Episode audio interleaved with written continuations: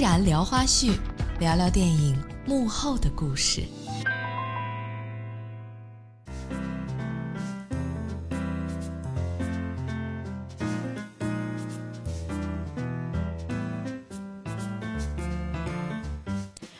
依然聊花絮。谷雨是春季的最后一个节气，昨天已经过了。那谷雨节气的到来呢，就意味着寒潮天气基本结束，气温回升的比较快，接着就该是立夏了。所以今天的依然聊花絮，我们来说点和夏天有关的内容。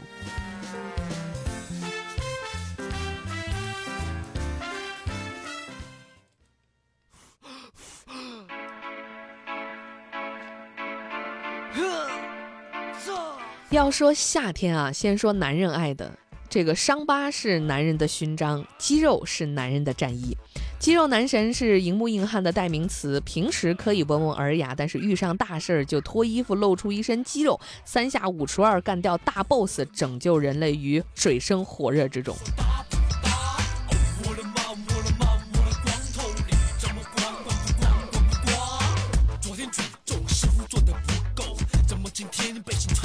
叫宋，隔壁的阿婆以为我不懂，跟我结讲又鬼鬼祟祟看我。出门的时候香水喷再多，盖不住我那强烈的荷尔蒙。自从我胸。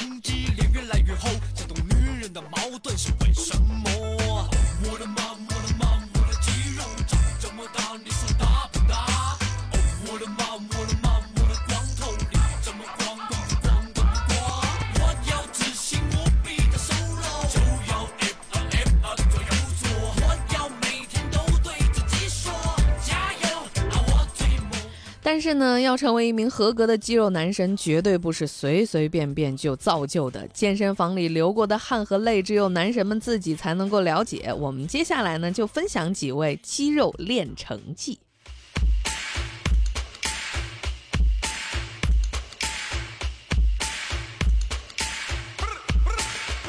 在说到第一位之前，先来跟大家分享一个最新的消息啊，在上周呢，电影《速度与激情八》已经在美国亚特兰大正式开拍了。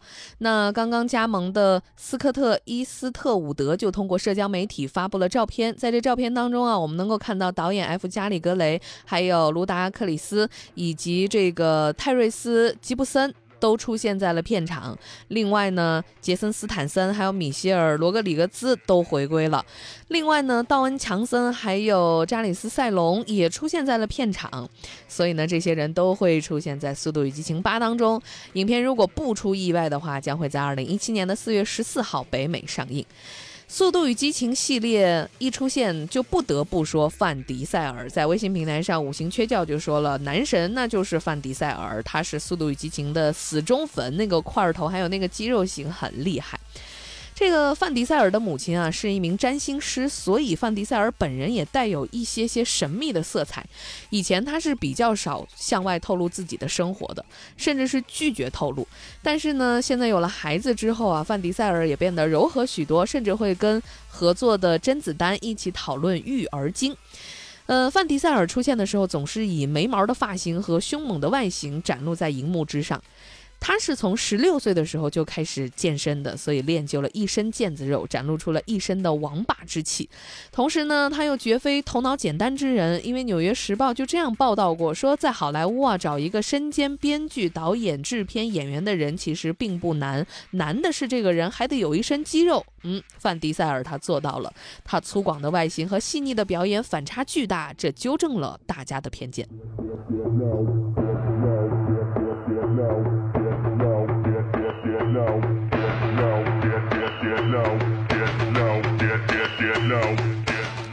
对于《速度与激情》系列而言啊，保罗沃克无疑是系列的灵魂，但是范迪塞尔呢是这个系列的引擎，一静一动，一内一外，组成了《速度与激情》这个强大的品牌，让这个关乎亡命逃奔的这个赛车系列得以征服全世界。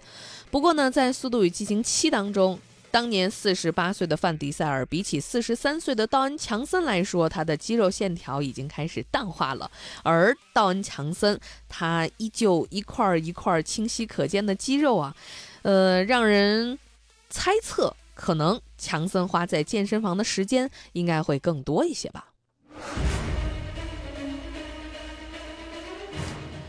如果您看过《速度与激情七》，您回忆一下，在电影当中有一幕，就是道恩·强森用力一股肌肉，他小臂上的石膏就那么裂开了，而且还要拿着机关枪扫射直升机的场面，实在是太霸气了。他一身油亮亮的肌肉，无时无刻的不吸引人眼球。强森的祖父和父亲都是世界职业摔跤界的名人，而巨石强森。早期专注于职业的橄榄球，大学毕业之后参加世界职业摔跤联盟，前后总共获得过七次冠军，以巨石之名扬威。那强森呢，被认为是史上最伟大的摔跤手之一。世界职业摔跤联盟作为一个娱乐的联盟，最需要的就是对于观众形成非常强的视觉冲击。所以呢，道恩·强森每天都会花至少两个小时进行健身，通过科学的有氧锻炼、健康的饮食。获得他一身强劲的肌肉。其实我对于他的肌肉记忆力比较深刻的，或者说他更让我觉得厉害的是，他对于肌肉的控制能力特别厉害。在电影《地心历险记二》，我不知道大家看没看过，其中有一段就是他配合节奏抖动胸肌，把儿子扔过来的红果再一个个弹回去，那个画面喜感十足。但是要知道，也非常非常的有难度。巨石强森的身形锻炼效果既来自于他自身的努力，同时呢和他的天生条件也有很大的关系。为什么？巨石强森他体内含有这个萨摩亚血统，这个种族的男性一般呢身体都比较强壮，被称为是世界上最强壮的民族之一。而相比于白人和黑人，萨摩亚人的肌肉更加容易成型，肌肉也更加的具有美感。所以这好像就能够回答为什么范迪塞尔他的肌肉线条。不如巨石强森，也许范迪塞尔在健身房也是很努力的，只是没有办法啊。强森他的种族优势太明显了。不过呢，对于荧幕上巨石强森的出现啊，很多人的目光是离不开他那个坚若磐石的肌肉。这个近两米的大个子，为了健身是可以一天吃七顿饭的。啊，所以他的肌肉也是保持的相当的完美。但是对于我来说呢，我个人是非常受不了那种硬汉柔情。在电影《末日崩塌》当中，和以往的肌肉形象不太一样，巨石强森变得有点暖，对自己的妻子和女儿展现出了极为柔和温柔的一面。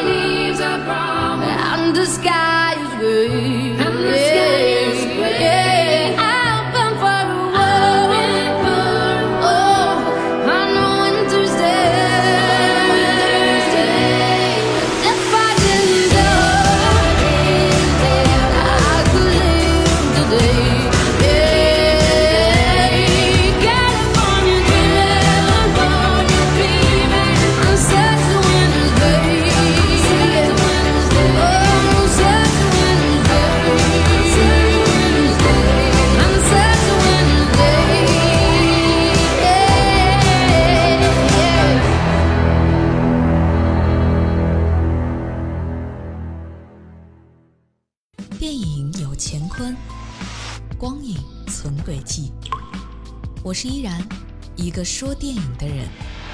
依然聊花絮，聊聊电影幕后的故事。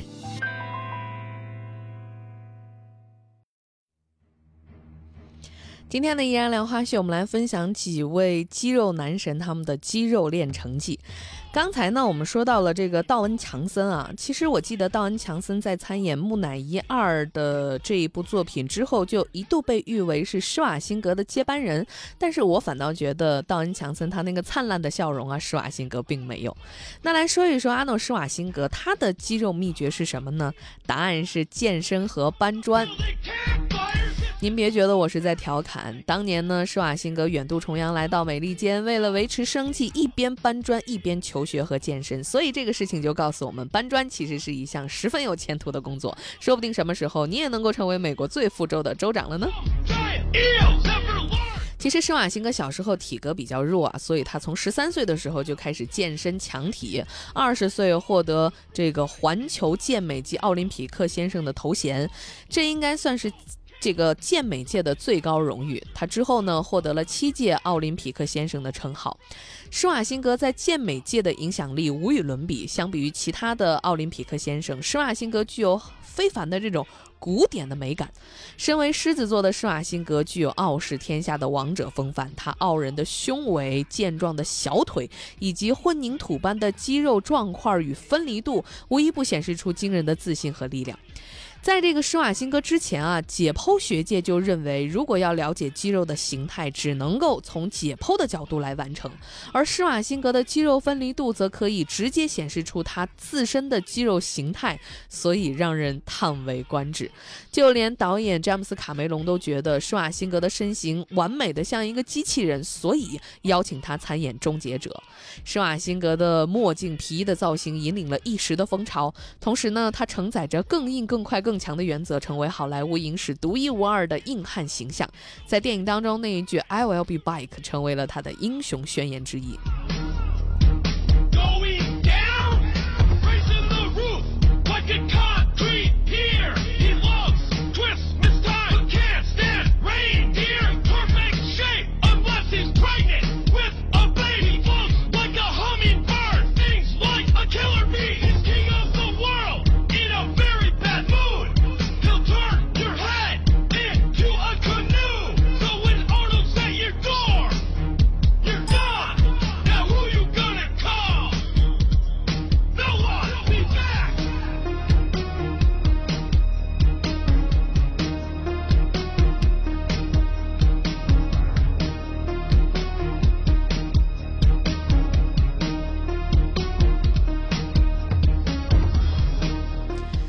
可能您不想去健身房，你也不想去健身房去试验啊，当一个这个小白鼠，那么变身高智商的科学家也能够成为肌肉男神。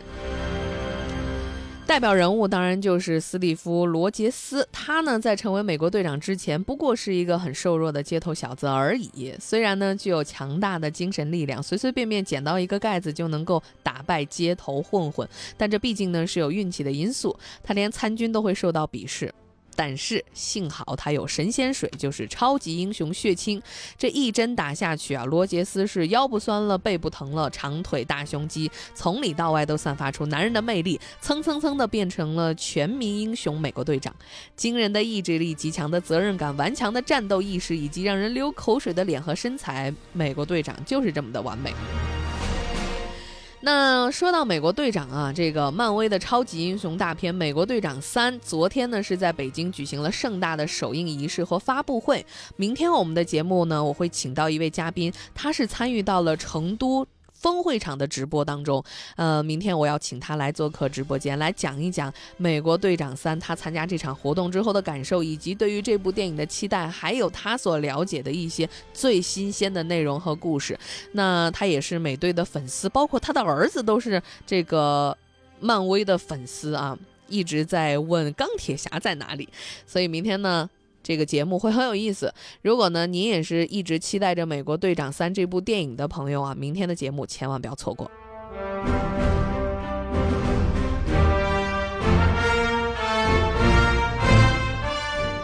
说了这么多国外的，我们来说一说中国的啊。说说中国的肌肉男。刚才在微信平台上有人提到了，就是《激战》这部电影，为了演好《激战》里边的拳击手张家辉和彭于晏这两位啊，就变成了疯狂的健身达人。呃，不同的职业对于肌肉的需求其实往往是不同的。健美先生的肌肉需要棱角分明，对分离度和肌肉的膨胀度要求是很高的。但是呢，综合格斗手的肌肉不是为了追求美感，主要是以实用为目标。一场综合格斗赛事允许选手使用拳击、巴西柔术、泰拳、摔跤、空手道等等这些些技术。非冠军赛主要是三个回合，冠军赛一般是五个回合，每回合三分钟。对于拳手而言，一场比赛。需要不断的躲避，寻找合适的机会再出击，所以一场拳击赛是不亚于半程的马拉松。行得上台你就唔好怯啊，怯你就输成世。其实为了获得这种拳赛的胜利啊，拳击手的小腿必须具有相当的弹性，大腿要具有超强的爆发力，而腰腹也要具备足够的耐力，胸部和颈部还要经得起减震这样的效果。嗯。我们之前在《叶问三》里边看到的这个拳王啊，据说呢，拳王阿里是能够在一秒钟之内出拳十四次。想象一下，一秒钟之内出拳十四次，真是超人的拳速。那为了使体型和动作更加像真正的拳击手，张家辉和彭于晏都花了几乎九个月的时间进行塑形，接受了三个月的秘密训练，让自己的肌肉看起来像拳击手那样，既能够承受相当程度的压力，又能够保持一定的灵活度，使拳击场面更加接近于真实的赛场。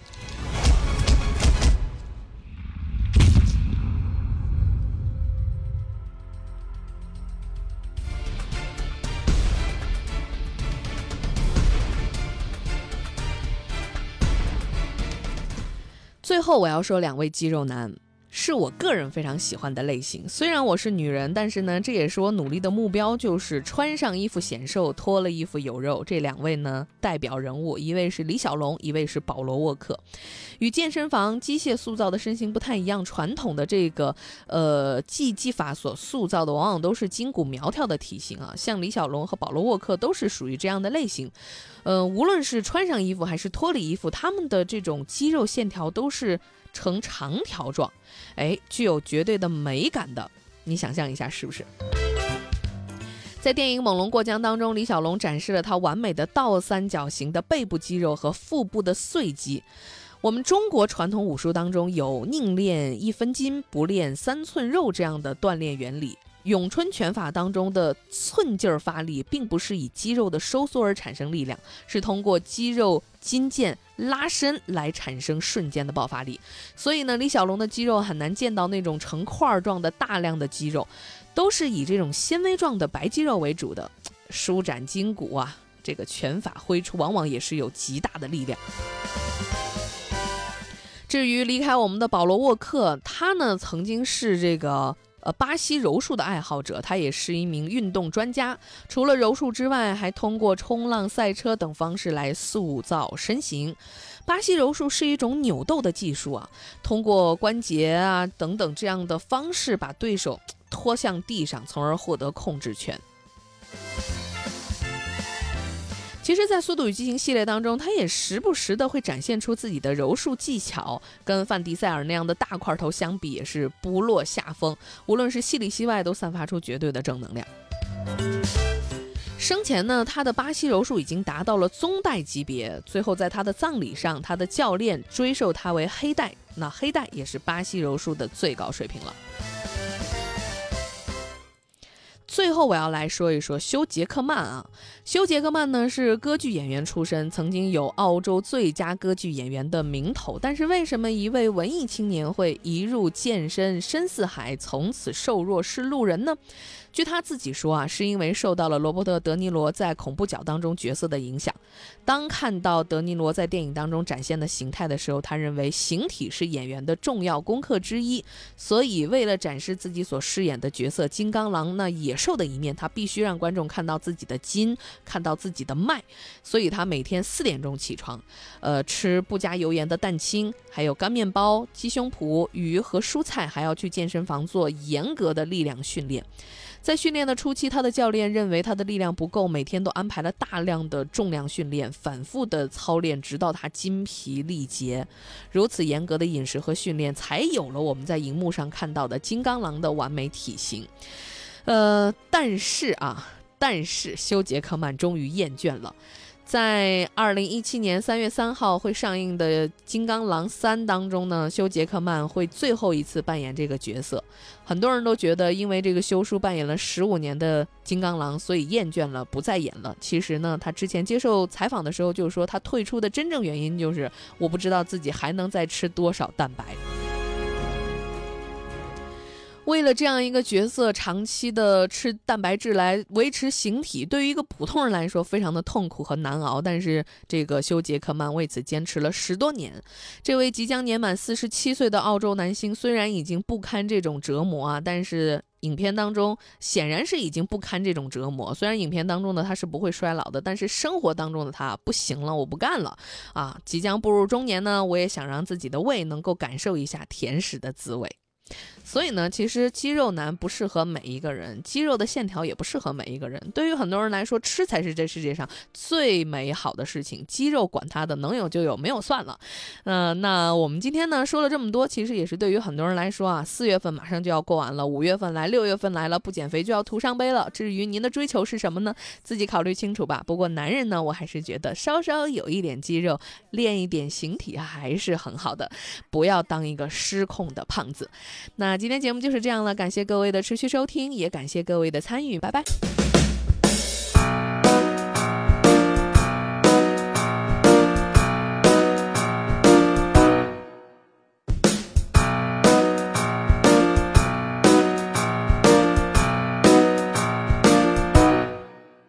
我总觉得自己是个胖子，很想变瘦但是胖子，每天还是一直都在吃。就是因为身边有个瘦子，大吃大喝却不会胖，他的名字就是徐熙娣。他约我吃，我就去吃，明明就正在减肥，这几百万火锅甜它不肥，我却变肥？我曾经想过要跟他断交，因为他的食量太大，再下去我一定会爆炸。每次吃完饭后过十分钟，他竟然问还要不要吃，我只想要呼他巴掌。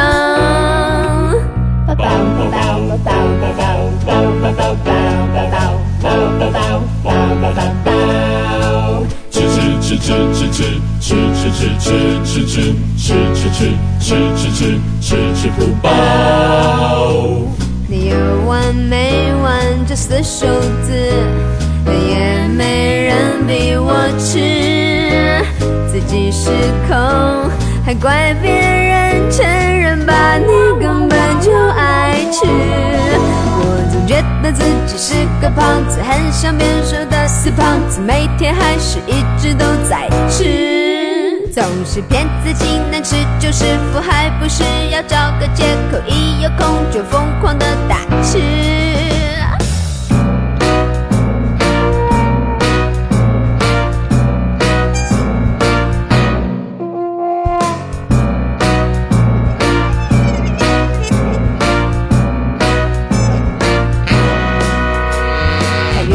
吃，我就去吃，明明就正在减肥。这几百万火锅甜点，为何它不肥，我却变肥？我曾经想过要跟他断交，因为他的食量太大，再下去我一定会爆炸。每次吃完饭后过十分钟，他竟然问还要不要吃，我只想要呼他巴掌。盐酥鸡、卤肉饭、油豆腐、米粉汤、烧仙草、欧阿米刷、甜不辣肥瓜包、贡丸汤、鱿鱼羹、猪血糕、棉花糖，还有香肠。有完没完？这四数字，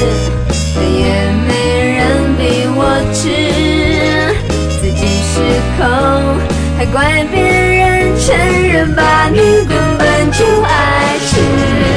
我总觉得自己是个胖子，很想变瘦的死胖子，每天还是一直都在吃，总是骗自己能吃就是福，还不是要找个借口，一有空就疯狂的大吃，